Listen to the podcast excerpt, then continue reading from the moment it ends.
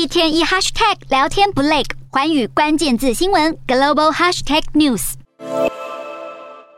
美国十年期公债殖利率突破百分之三，加上油价攀升，加剧对于通膨以及利率前景的担忧。美股今天收跌，美股四大指数全数收黑，道琼指数下挫两百六十九点二四点，收三万两千九百一十点九零点；纳斯达克下跌八十八点九六点，收一万两千零八十六点二七点；标普五百下挫四十四点九一点，收四千一百一十五点七七点；非半指数下跌七十三点八六点，收三千零一十九点一零点。欧洲股市方面在全球通膨飙升之际，投资人担忧经济陷入衰退的可能性。欧洲主要股市今天收跌，欧洲三大股市全数收黑。英国股市下跌五点九三点，收七千五百九十三点零零点；德国股市下挫一百一十点六三点，收一万四千四百四十五点九九点；法国股市下跌五十一点七二点，收六千四百四十八点六三点。以上就是今天的欧美股动态。